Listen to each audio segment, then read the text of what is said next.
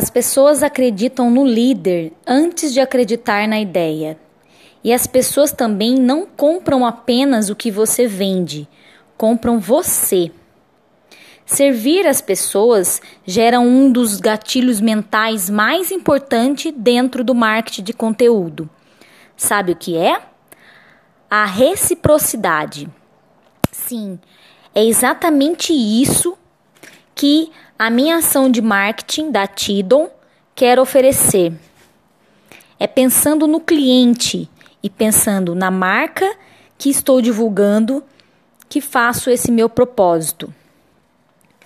O símbolo do marketing é um alvo e é exatamente esse alvo que quero atingir através de um conteúdo engajado, especial e diferente